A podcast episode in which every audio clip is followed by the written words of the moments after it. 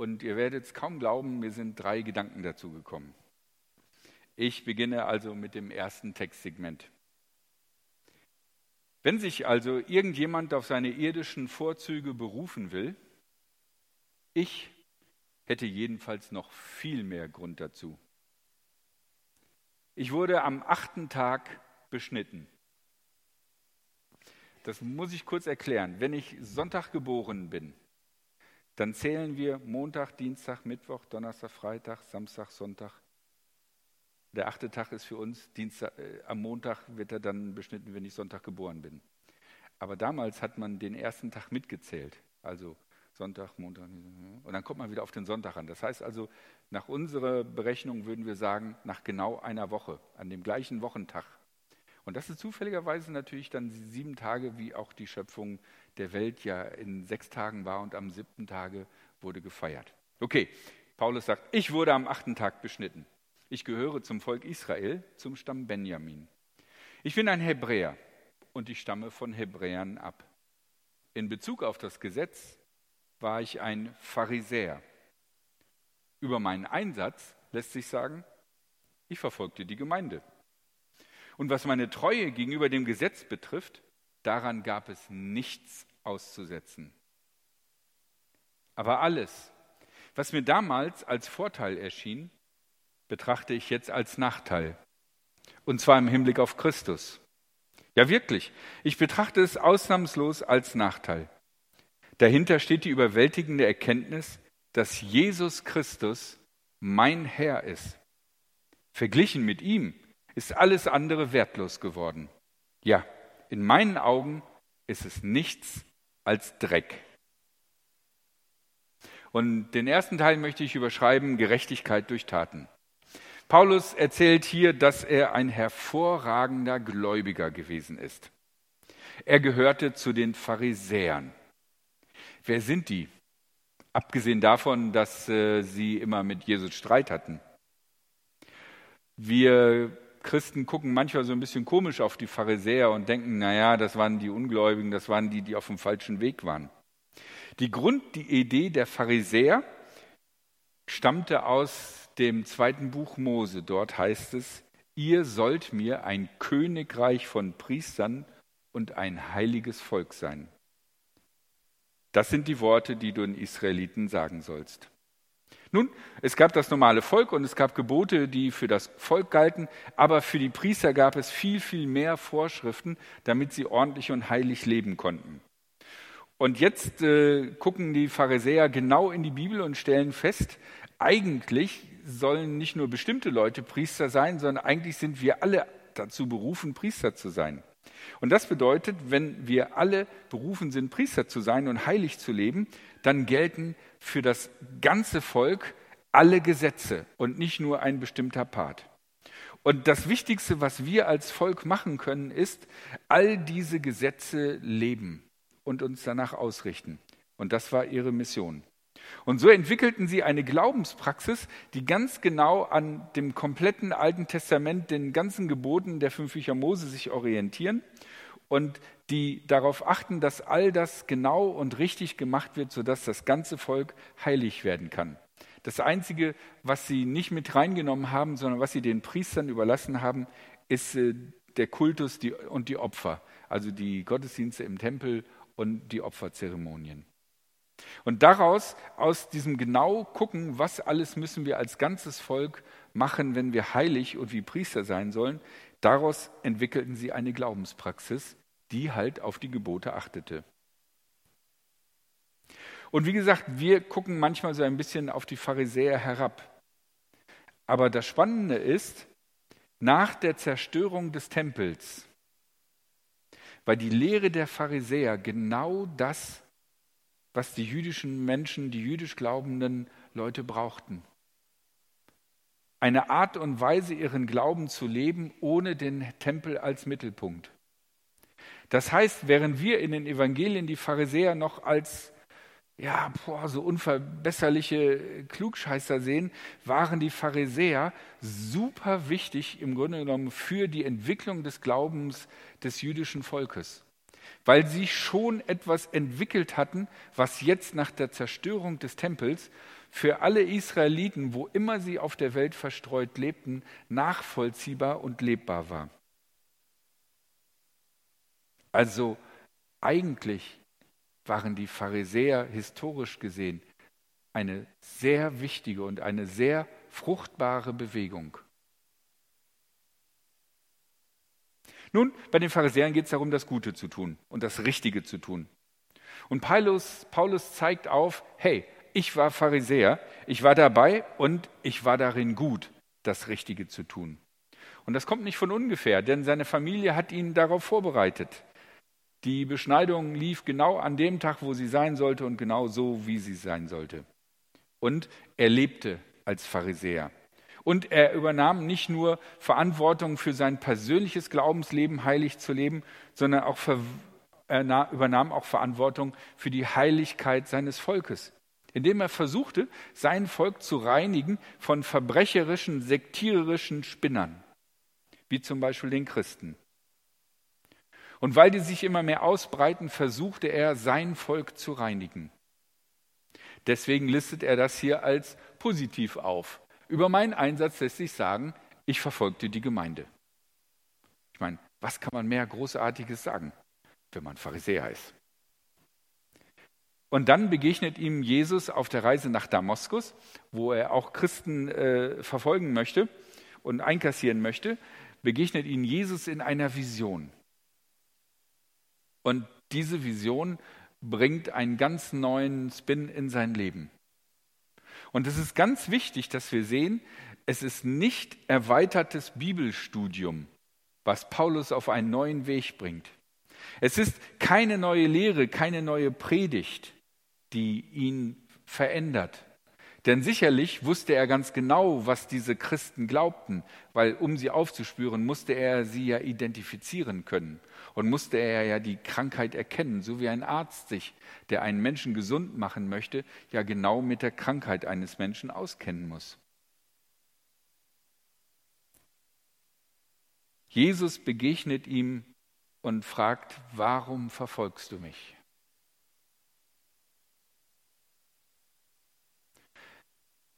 Nicht die Lehre, nicht das Tun, sondern die Güte Jesu verändert das Leben des Paulus. Die Begegnung mit Jesus ist der entscheidende Punkt. Und diese Begegnung, diese Güte, diese Barmherzigkeit Jesu ihm gegenüber ist unabhängig von seinem jetzigen Tun und Verstehen. Und darum, weil Paulus eine Begegnung mit Jesus hat, in der er erlebt, dass es unabhängig von seinem Tun, sondern auf die Liebe Jesu allein ankommt, Darum lässt er seine alte Glaubenspraxis fallen. Auch die Pharisäer glauben natürlich an einen gnädigen und gerechten Gott. Aber diese Erfahrung der Gnade und des Erbarmens kommt nicht nur einfach so, sondern sie wird geschenkt oder gegeben, wenn man sich es verdient hat. Aber hier bei Jesus bekommt er sie geschenkt, ohne dass er sich etwas verdient hat. Und deswegen, weil diese Begegnung ihn so verändert hat, weil ihn die frei verschenkte Gnade so verändert hat, darum ist sein ganzes Streben von nun an auf Jesus ausgerichtet. Ich lese weiter. Das Einzige, was zählt, ist, Christus zu gewinnen und zu ihm zu gehören. Denn ich gelte nicht als gerecht, weil ich das Gesetz befolge, sondern weil ich an Christus glaube. Das ist die Gerechtigkeit, die von Gott kommt und deren Grundlage der Glaube ist. Christus und die Kraft seiner Auferstehung möchte ich erfahren. An seinem Leiden möchte ich teilhaben, bis dahin, dass ich ihm im Tod gleich werde. Das alles geschieht in der Hoffnung, auch zur Auferstehung vom Tode zu gelangen. Paulus entdeckt also in dieser Erfahrung mit Jesus eine ganz neue Art von Gerechtigkeit. Die Gerechtigkeit durch den Glauben, und das ist mein zweiter Gedanke. Paulus schreibt hier ganz exakt, wie er diese Sache entdeckt hat und was sie bedeutet. Da heißt es ab der zweiten Zeile, denn ich gelte nicht als gerecht, weil ich das Gesetz befolge, sondern weil ich an Christus glaube. Das ist die Gerechtigkeit, die von Gott kommt und deren Grundlage der Glaube ist. Und es ist ganz wichtig zu verstehen, wie das hier steht, die von Gott kommt. Die Gebote, die die Pharisäer ausgelegt haben, waren auch von Gott gekommen. Ne? Kennt ja Tafeln, Reinhämmern, Berg, goldenes Kalb. Das waren auch Gebote, die von Gott kommen. Aber diese Gerechtigkeit, von der er hier spricht, kommt von Gott in dem Sinne, dass die Gerechtigkeit selbst mir gegeben wird. Nicht der Weg, was ich alles machen muss, wird mir gegeben von Gott, damit ich, wenn ich das alles befolge, das erlange, sondern das Endziel, das fertige Produkt, das wird mir in die Hand gelegt. Das Entscheidende ist, nicht mehr Gebote befolgen, sondern Glauben und Vertrauen auf das, was Jesus getan hat.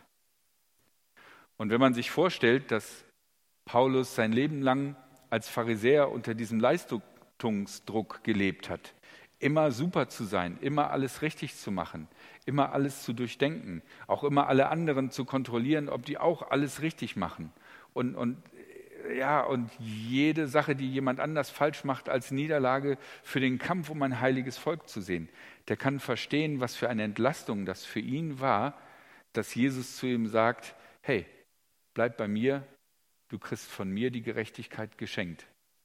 Du musst nicht dein ganzes Leben mehr strampeln und kämpfen.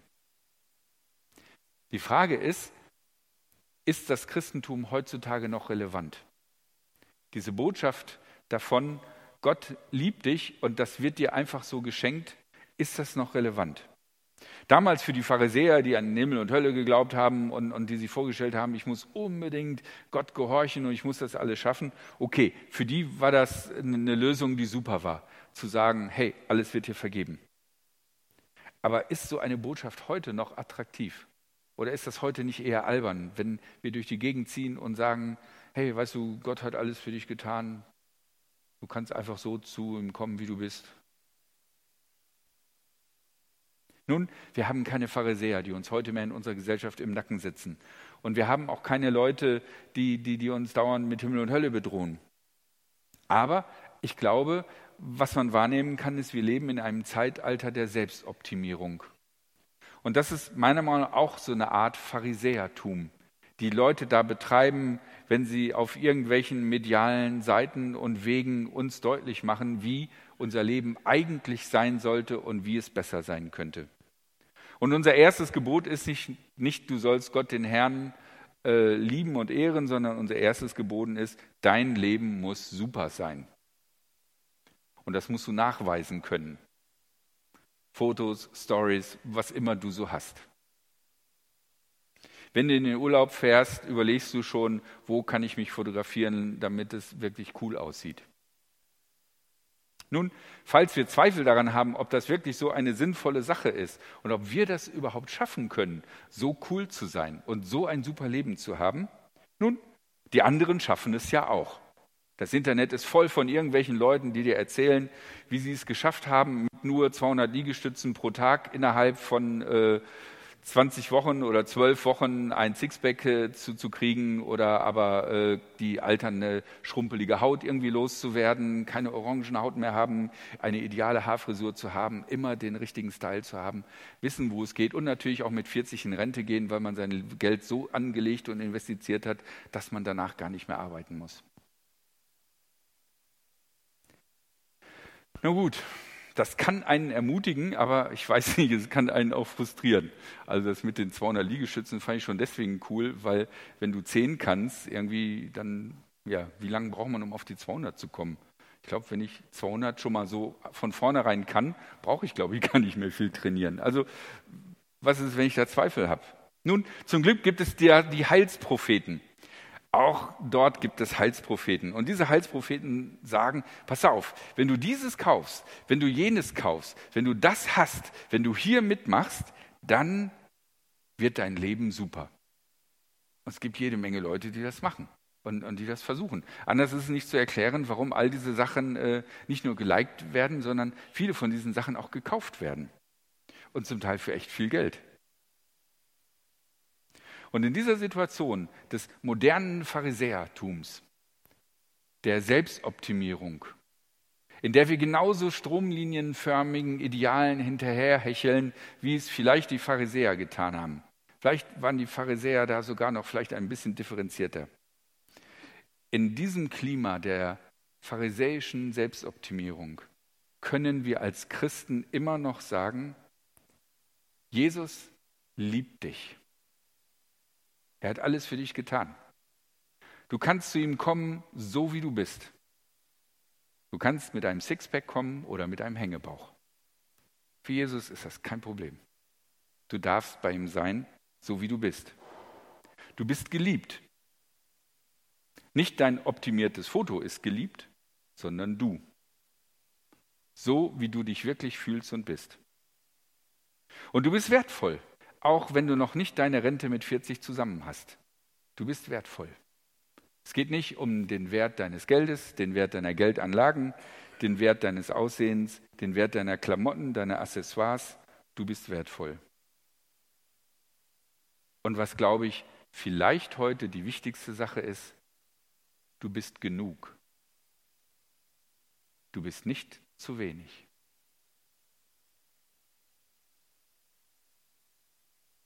Beschleicht euch auch manchmal das Gefühl, dass ihr zu wenig seid? dass es an irgendeiner Stelle oder unter Umständen an mehreren Stellen zu wenig bei euch ist?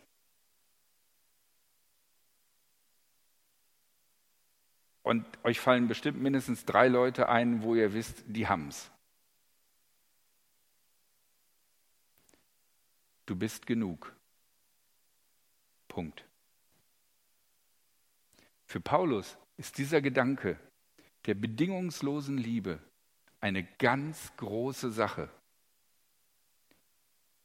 Und wir können das daran sehen, wie sehr er versucht auszudrücken, wie wichtig ihm eine maximale Nähe zu Jesus ist. Er sagt, ich weiß jetzt gar nicht, ist das? Ja, am Ende, da sagt er, Christus und die Kraft seiner Auferstehung möchte ich erfahren. An seinem Leiden möchte ich teilhaben, bis dahin, dass ich mit ihm im Tod gleich werde. Das alles geschieht in der Hoffnung, auch zur Auferstehung vom Tode zu gelangen. Er will alles so haben wie Jesus. Nicht nur das Gute, sogar auch das Schmerzhafte. Das ist seine Sehnsucht, so nah wie möglich bei Jesus zu sein. Und die drückt er durch das Nachmachen aus. Das kann jetzt religiös so ein bisschen verspinnert klingen. Ja, tut's auch. Auf der anderen Seite, ich weiß nicht, wenn man so richtig fett verliebt ist, findet man doch manchmal Dinge gut, die man vorher nie gut gefunden hatte und man findet sie gut, weil der andere sie gut findet. Oder man geht in Kinofilme, die man niemals angucken würde und leidet da zwei Stunden still vor sich hin, weil die andere Person diesen Film gut findet. Und so sagt, Jesus, so sagt Paulus, ich finde Jesus gut. Ich liebe Jesus und deswegen ist es mir wichtig, nah mit ihm zu sein. Bei den Dingen, die super sind, aber ich will nicht in, nur in guten Zeiten mit Jesus sein, sondern ich will mit Jesus in guten und in schlechten Zeiten mit ihm sein. Ich will ganz nah bei ihm sein.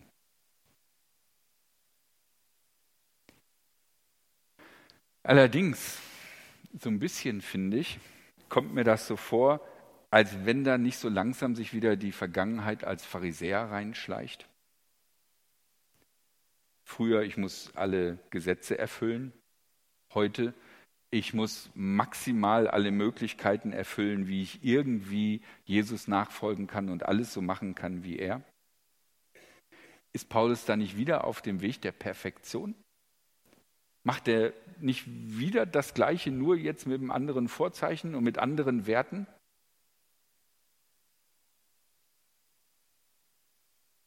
Des Weiteren schreibt Paulus, ich möchte nicht behaupten, dass ich das alles schon erreicht habe oder bereits am Ziel bin.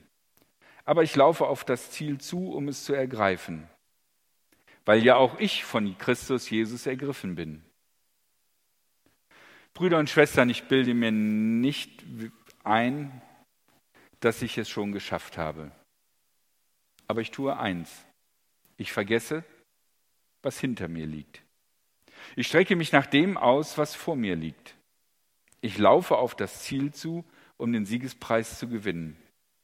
Die Teilhabe an der himmlischen Welt, zu der Gott uns durch Christus Jesus berufen hat.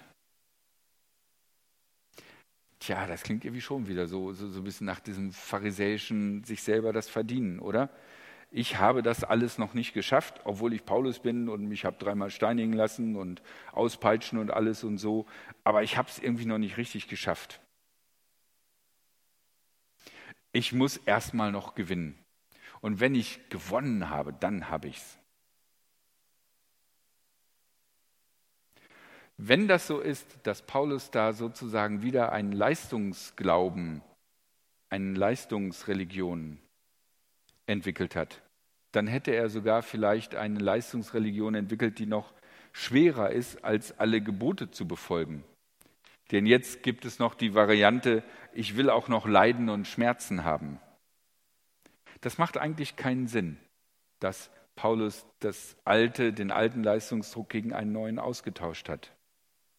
Wie kann man dann also diese Sätze verstehen, wo er sagt, ich habe das noch nicht alles geschafft, aber ich hoffe, dass ich das irgendwann erreichen werde?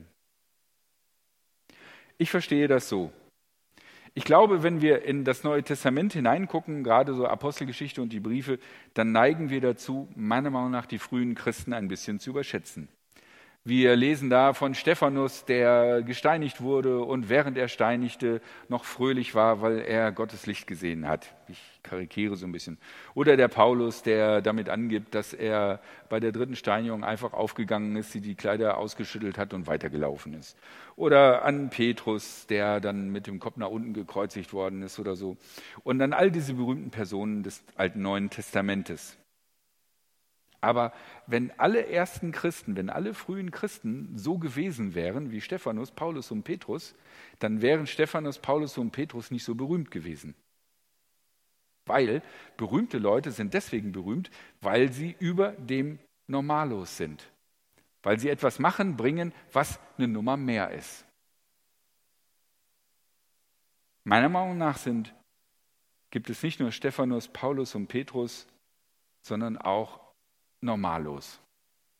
So ganz normale Leute, die irgendwie Christen sind, die versuchen ihr Leben zu leben, die versuchen das Beste draus zu machen, die versuchen das irgendwie miteinander zu bringen, dass sie auf der einen Seite Geld verdienen müssen, um zu leben und andererseits aber jetzt den Sonntag haben, wo sie nicht arbeiten sollen und, und das irgendwie hinkriegen müssen und ihre Kunden auch nicht da irgendwie, äh, was sie sich verprellen wollen. Und wenn die jetzt diesen Brief lesen und sich denken, oh, Paulus, Leiden, Sterben, Sehnsucht, gib mir mehr, dann denken die alle, ups, so werde ich nie. Aber Paulus sagt, das ist meine Vision, mein größtes Ziel. Und dieses mein größtes Ziel, dass ich das Gefühl habe, ich habe alles für Jesus gegeben, habe ich noch nicht erreicht. Und das, denke ich, gilt für uns alle. Wir alle haben noch nicht alles, was möglich ist, in unserem Leben erreicht. Und die Tatsache, dass wir jetzt und hier sitzen und vielleicht in diesem Gottesdienst sind, weil wir in einer gewissen Weise an Gott glauben und versuchen, das in unser Leben nachzuvollziehen, bedeutet noch nicht, dass wir das bis am Ende unseres Lebens machen werden. Es gibt noch einige Herausforderungen in unserem Leben für uns, die wir bewältigen müssen vielleicht nicht unbedingt gekreuzigt werden, lebendig von Löwen aufgefressen werden oder so. Aber es passieren genügend schwierige Dinge, die uns herausfordern werden und wo wir uns fragen müssen, wie kann Gott das zulassen? Wie kann es sein, dass Jesus mich von ganzem Herzen liebt und mir passiert diese Sache? Und dann gleich zwei Wochen später noch jene Sache.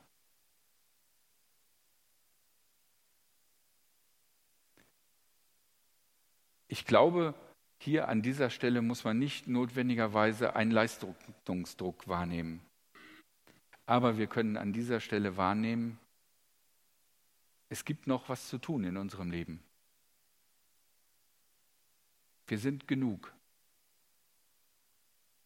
Aber dieses Genug bedeutet nicht, dass wir Aufgaben in dieser, keine Aufgaben in dieser Welt haben. Darum lasst euch nicht von den, den, dem Leiden und dem ganzen Kram, dem Paulus da sagt, abschrecken, sondern konzentriert euch drauf, hey, euer Leben hat Herausforderungen. Herausforderungen des Glaubens. Packt sie an. Ihr seid genug, um es zu schaffen. Ihr habt die Dinge, die ihr braucht.